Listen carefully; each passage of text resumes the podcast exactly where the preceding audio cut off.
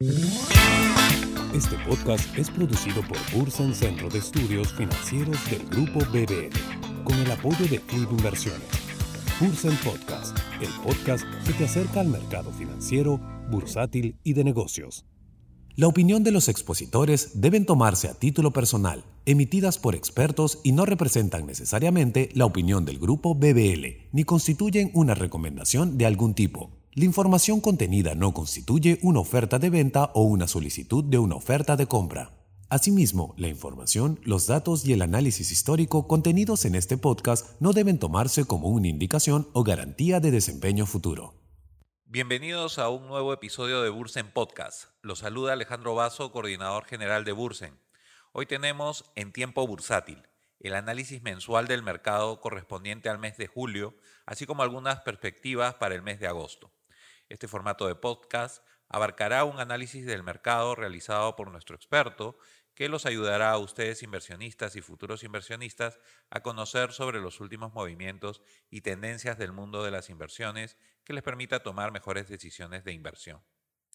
Este podcast es posible gracias al apoyo de Flip Inversiones y de quien nos acompaña el día de hoy, Luciana Bonifaz, gerente general de Flip Inversiones. Bienvenida Luciana y muchas gracias por estar con nosotros en este nuevo podcast. Gracias Alejandro, gracias a todos por estar presentes un mes más. Este mes de julio se ha mostrado más optimista, ¿no? Y ha tenido más rendimiento que el anterior. ¿Cuáles son los principales acontecimientos ocurridos en julio y qué implicancias ha tenido en el portafolio de inversiones? Sí, efectivamente, hemos tenido un mes bastante positivo, de hecho el mejor mes de rendimiento del mercado de acciones de Estados Unidos desde noviembre del 2020. Este, y es el primer mes de rendimiento positivo notorio luego de una gran caída el primer semestre del año, como lo conversábamos el mes pasado. ¿No? Básicamente, ¿qué es lo que pasó en el mes? Y, va a sonar un, poco contradictorio, pero igual para que tengan una idea, se publica el dato de inflación de junio en 9.1%. Es el dato de inflación más alto de la historia en más de 50 años. Em, y efectivamente sigue mostrando una aceleración, porque el dato del mes anterior fue 8.6. Em, pero si nos metemos a ver la data, excluyendo energía de alimentos, que como conversábamos creo que el mes pasado o hace dos meses, son factores que no dependen, digamos, de la demanda interna de una economía, el dato se sigue desacelerando. ¿no? Ahorita estamos en un dato de, inflación subyacente de 5.9% y en marzo, que fue el dato más alto, estaba en 6.4%. ¿no? Eso nos da señales de que efectivamente la inflación se está logrando desacelerar a pesar de factores externos, digamos, que no dependen de la economía. También las empresas reportan utilidades del segundo trimestre y más del 70% de las empresas que reportan utilidades reportan por encima de lo esperado. ¿no? Mucha gente especulaba sobre esta posibilidad de, digamos, de recesión, de esta inflación y que la inflación iba a afectar mucho los márgenes de las empresas. ¿no? Entonces iba a empezar a generar un incremento en los costos muy fuerte, no se iba a poder trasladar eso a los consumidores y al final eso iba a traducir en menores utilidades. Al final ha pasado todo lo contrario. Tanto las ventas como las utilidades se han reportado por encima de lo esperado. ¿no? Y efectivamente, ya hacia fines de mes, en, los momentos más optimistas del mercado, eh, la Reserva Federal sube la tasa 0.75% eh, por, un, por, mes, por un mes consecutivo. ¿no? Ya viene subiéndola este, desde 0.025 el rango, ya estamos en un rango de 2, 2.25. Eh, de hecho, 2.25-2.50. ¿no? Ya la viene subiendo 2.25% eh, a lo largo del año. Eso es bastante fuerte. Y finalmente terminamos cerrando el mes con que sale la data del PBI de Estados Unidos y sale una segunda contracción en el PBI eh, por segundo trimestre consecutivo. Eso técnicamente es considerado una recesión. No, eso es considerado una recesión técnica. Independientemente de esto, el mercado en los últimos tres días del mes es cuando más ha rendido rindió solo en los últimos tres días 5.4%, más de la mitad del rendimiento del mes, que fue de 9.1%, ¿no? Solo en, cinco, en tres días, ¿no? Y esto, y esto se da por qué? Porque independientemente de que el dato salga por segundo trimestre consecutivo negativo, no se ha podido afirmar que hay una recesión económica porque los datos económicos que giran alrededor del PBI, que no es el único importante, no están en una situación de, recesión económica. Tenemos eh, tanto la Reserva Federal como eh, la presidenta del, Tesoro americano, que es como el minis- Ministerio de Economía, eh, diciendo de que efectivamente no hay una recesión. Tenemos el nivel de empleo, de generación de empleo más alta de la historia. De hecho, la semana pasada salió el empleo generado en julio y se habían generado el doble de empleos de lo que se esperaba, el doble en un mes. ¿No? Est- estamos hablando de un número muy por encima de, de lo, de lo normal y me- muy, muy contrario a un escenario de recesión.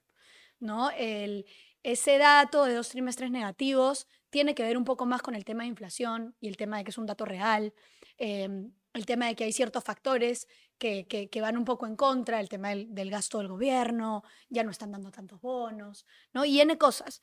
Pero al final lo, lo interesante de este mes, como siempre, es eh, siempre el primer mes positivo después de, un mal, después de un mal momento, digamos, después de una caída, es muy bueno. Y esos son los días que, como comentábamos el mes pasado, uno tiene que estar en el mercado. Uno no se puede perder de un rendimiento de mercado de 9%, que es más que un rendimiento promedio anual, ¿no? que es 8.5%. Entonces, este, la, la lección es esa y al final el mercado se mueve por expectativas, no se mueve por, por la racionalidad ¿no? del mercado, se mueve más por un tema de expectativas. Excelente. Ahora, has mencionado la inflación. La alta inflación lleva respuestas de política monetaria, digamos, un poco más agresivas por parte de los bancos centrales, eh, pero también lleva a mayores expectativas inflacionarias, a mayores tasas en los bonos soberanos en el mundo. ¿Cuánto tiempo más eh, estará afectando a los mercados? Mira, como, como yo te decía este, el mes pasado, Alejandro, y, co- y conversábamos, después, a ver, la historia no tiene por qué repetirse, nunca se tiene por qué repetir, pero digamos que rima, ¿no? Y después de, de seis meses o de los primeros seis meses de mercado eh, de una caída tan grande, usualmente viene una recuperación igual de fuerte. Históricamente, este, en, en el 30% de los casos en los que ha habido un inicio de semestre negativo, siempre el mercado ha terminado cerrando el año en positivo. ¿No? Em, eso no tiene por qué repetirse, te lo decía el mes pasado, y al final terminó dándose un poco el caso. No sabemos si esto continúe, pero parece que sí. ¿Por qué? Porque ha habido un cambio en las expectativas, como te decía. ¿Qué es lo que ha pasado? Venimos, eh, venimos viviendo un escenario inflacionario en el mundo, en general. Como lo comentábamos desde la primera reunión que hemos tenido. ¿No? Al final ha habido un problema eh, a raíz de la pandemia en la que se generó una escasez de oferta por las distintas restricciones y un exceso de demanda por la cantidad de dinero que se le inyectó y que se le dio a las personas para que no entren en una recesión económica tan grande en las economías en el 2020. ¿no? Entonces todo eso tuvo cierto impacto. ¿no? Un exceso de demanda, una escasez de oferta que termina impactando los precios. Entonces todos los precios en todo el mundo empezaron a subir. Y si a eso le sumamos la guerra entre Ucrania y Rusia, eh, los dos principales productores de insumos básicos en el mundo, eh, eso te incrementa aún más la inflación. Venimos teniendo el escenario inflacionario, como te decía, más alto desde hace más de 50 años. Y hace muchos años que no vivíamos algo así, no estamos acostumbrados. Pero eh, y todos los inversionistas han estado especulando por seis meses sobre la posibilidad de que este escenario inflacionario termine llevando a una recesión económica como ya lo ha hecho en el pasado en el 99% de las veces. ¿no? Cada vez que ha habido una inflación tan alta, ha, habido un, ha terminado desencadenando en una recesión. ¿Por qué? Porque los bancos centrales se ven obligados a encarecer el valor del dinero, a quitar dinero de las economías, justamente para eh, controlar este exceso de demanda y controlar los precios de la economía. Pero el hecho de que suba las tasas de interés, si es que las sube de manera muy acelerada, esto puede generar una recesión económica. Tú quieres, digamos, eh, quitarle el, el, el, pie al acelerador del carro, pero no se lo quieres quitar tan fuerte como para que el carro se frene, pero tampoco se lo puedes, lo puedes dejar, dejar apretado porque lo que va a pasar es que probablemente te estrelles, ¿no? Entonces, es básicamente lo que está buscando la Reserva Federal, ¿no? Está tratando de quitar el pie del acelerador, pero sin hacer que se frene la economía. Entonces, mucha gente especuló sobre que eso iba a llevar a la economía a un grado de recesión y de alta inflación y de alto desempleo, por ende, esta inflación. Este mes que pasó, sale data, evidentemente, de empleo muy buena, sale data de que las empresas están sólidas, eh, sale la data de inflación alta, pero la call, ¿no? Este, se sigue notando que las empresas están en una situación muy sólida en términos de endeudamiento, la familia es igual. Entonces termina saliendo el dato del PBI en dos trimestres negativos y el mercado regresa con más fuerza que nunca. Y eso es simplemente por un cambio de expectativas. Antes esperaba una estanflación. Hoy queda claro que si es que hay recesión, es solo técnica. Es una recesión chiquita que probablemente se va a dar la vuelta. Eh, no estamos en un escenario de desempleo ni de recesión real económica y además la inflación ya se está desacelerando. Y es probable que este mes, el miércoles sale la data, este miércoles, y que es probable que ya salga por debajo, ¿no? Entonces, este cambio en las expectativas lo que hace es que todo el mundo regrese, ¿no? Y, esta tendencia ha seguido continuando a lo largo de este mes, y es probable que continúe a lo largo de este mes. Ese miedo que se generó a inicios de año, que hizo que el mercado se caiga tan fuerte y que pase este escenario que pase en promedio cada cinco años, pareciera que ya se fue. Y si, y si tenemos que pensar en algo, en cuándo se va a disipar por completo este, este miedo, a lo largo del tiempo mientras se vaya mostrando la data. Pero es probable que ya para este miércoles la data salga un poco, peor, un poco más baja y, y eso siga siendo señales, siga mostrando señales de que efectivamente las cosas están bien, no hay una recesión económica, eh, no hay un escenario de esta inflación y el mercado sigue regresando. Y Luciana, en este escenario, ¿por qué es importante mantenernos invertidos? Bueno, es súper importante mantenernos invertidos porque como les contaba, a ver, por ejemplo, nuestro portafolio, el moderado, el portafolio, el fondo este, PMG, nosotros lo llamamos, o el del perfil búho consciente, que es el perfil de Flip, ¿no? Este, ha rendido en el mes 4.20%.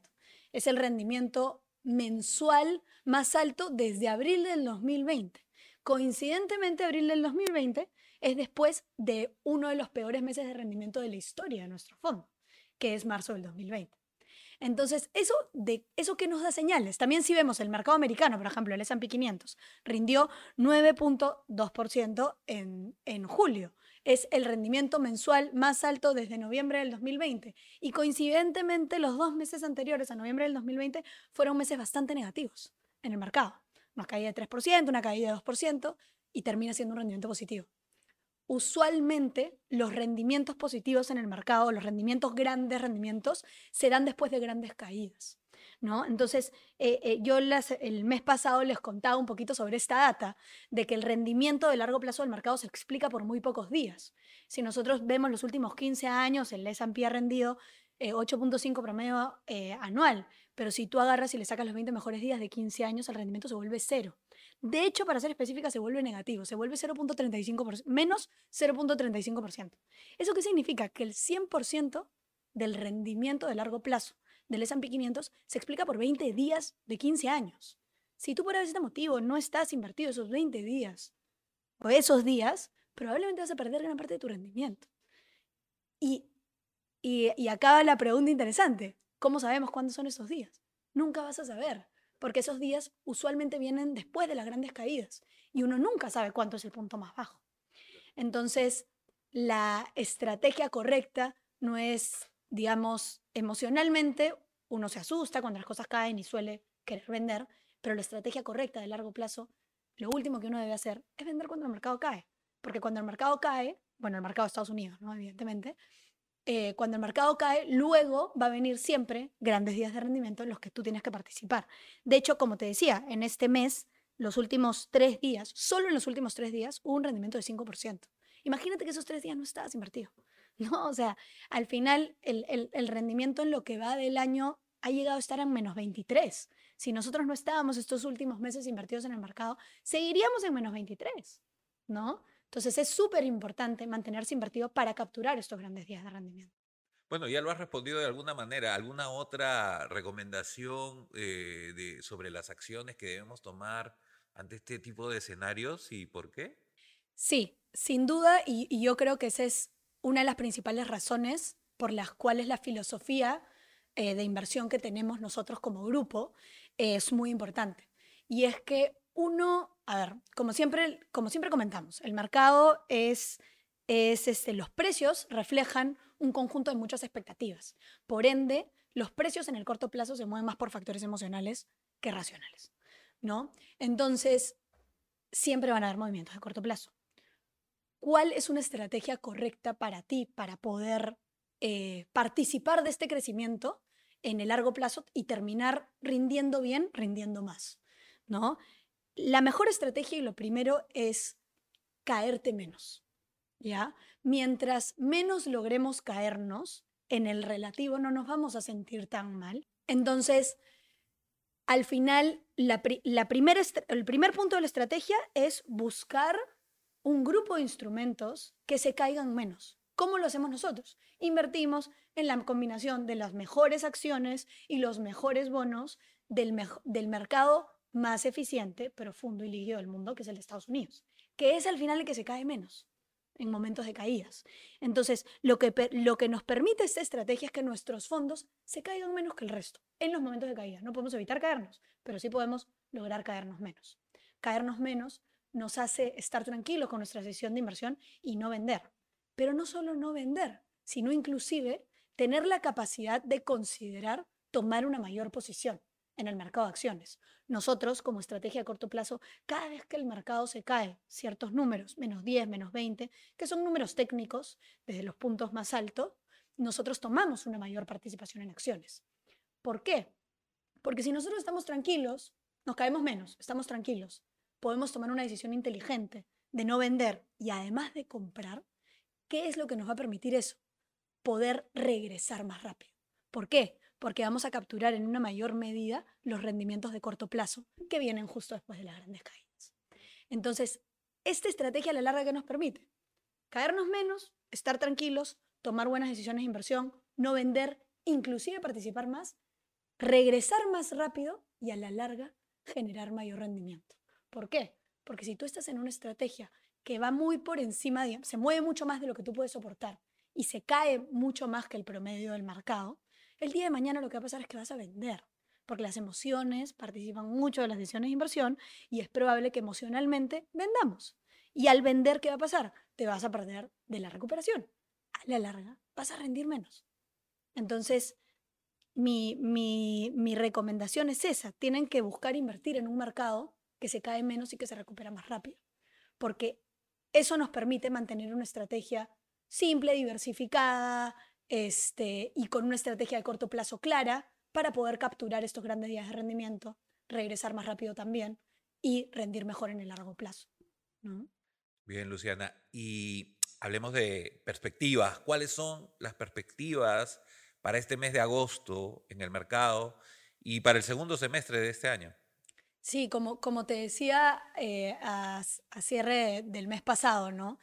Ya, ya queda claro, digamos, o bueno, nosotros comentábamos de que hacia fines de este mes, probablemente de julio, iba a haber mucha más claridad o más tranquilidad en el mercado este, sobre que efectivamente no hay una recesión, esta inflación económica.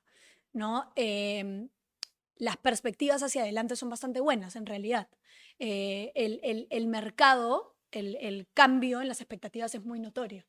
Ya no hay una razón para vender. De hecho, solo hay razones para comprar el mercado en estos últimos días, primeros días de agosto, cada vez que ha abierto abajo ha terminado o cerrando arriba o cerrando casi igual, casi flat. Y los días que ha tenido rendimiento positivo han sido muy buenos. ¿no? Entonces, eh, ya, ya hay un cambio en las expectativas, notorio. Eh, ya hay gente que se da cuenta que las empresas están en una situación sólida, que la familia está en una situación sólida y que efectivamente este, esa caída de menos 20% no debió estar ahí, estaba muy por, por debajo de lo, que, de lo que se venía, veía, venía viniendo.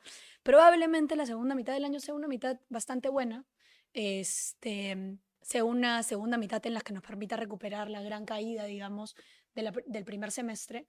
Y como te digo, ¿no? en el 30% de los casos usualmente termina rindiendo positivo. Nadie sabe si eso se va a repetir o no. Si tuviera que especular, y de hecho en, eh, acá en la oficina nosotros también hacemos nuestras apuestas, así, ¿no? Y, te digo que, estamos en mitad-mitad. La mitad cree que cierra, que cierra flat, que cierra igual que como empezó en máximos. Eh, la mitad cree que cierra positivo. Eh, yo sinceramente creo que, que, que va a ser un, una segunda mitad del año bastante buena, va a terminar cerrando positivo el, el, mercado, pero al final uno nunca sabe. lo importante es estar invertido en una estrategia correcta, que te permita no caerte tanto en los momentos de caída, recuperar rápido y capturar bien los días de grande rendimiento, porque al final eso es lo que va a explicar tu rendimiento a largo plazo. Este podcast es producido por Bursen Centro de Estudios Financieros del Grupo BBL, con el apoyo de Club Inversiones. Bursen Podcast, el podcast que te acerca al mercado financiero, bursátil y de negocios. Bueno, Luciana, te invitamos a compartirnos tus reflexiones finales. Sí, creo que, la reflexión final gira un poquito alrededor de, de, lo mismo y la parte un poco más filosófica. Em, hay que entender siempre y nunca hay que olvidarnos que el mercado se mueve por factores emocionales, más, más que por factores racionales en el corto plazo. Entonces nosotros eh, como inversionistas tenemos que buscar siempre la estrategia que busca cuidar más al cliente, este, sobre todo en estos momentos, eh, digamos, difíciles, ¿no? Entonces que busca que el cliente se caiga menos para que emocionalmente el cliente pueda tomar una buena decisión de inversión y no venda, porque probablemente ese es uno de los, de los, em, de los grandes, digamos, problemas que hay en estas grandes caídas. ¿no? Entonces, la, la, reflexión es esa, es no tratar de adivinar qué es lo que va a pasar en el mercado, porque probablemente nunca lo adivinemos, no tratar de adivinar si se va a seguir cayendo o no, o cuándo va a ser el punto más bajo, porque es probable que no lo adivinemos. Lo importante es estar invertido en una estrategia que te permita caerte menos, que te permita tomar una buena decisión, no vender, comprar, regresar más rápido y al final que te genere rendimiento en el largo plazo. Gracias, Luciana. A nuestros oyentes, si desean aprender más sobre el mercado de capitales, los invitamos a formar parte de Bursen, Centro de Estudios Financieros del Grupo BBL. Invierte en tu educación y crece profesionalmente. Somos una institución dedicada a la formación y capacitación en finanzas y bolsa. Para mayor información, ingresa a nuestra página web www.bursen.com.p. También los invitamos a conocer Flip, la plataforma digital de inversiones de Independientes AF. Síguelos en su página web www.flipinversiones.com y conoce más sobre ellos. Bueno, Luciana, muchas gracias nuevamente por habernos acompañado en este episodio de Bursen Podcast y estamos seguros que va a ser del interés de todos nuestros oyentes. Gracias como siempre. Gracias Alejandro, gracias como siempre a todos.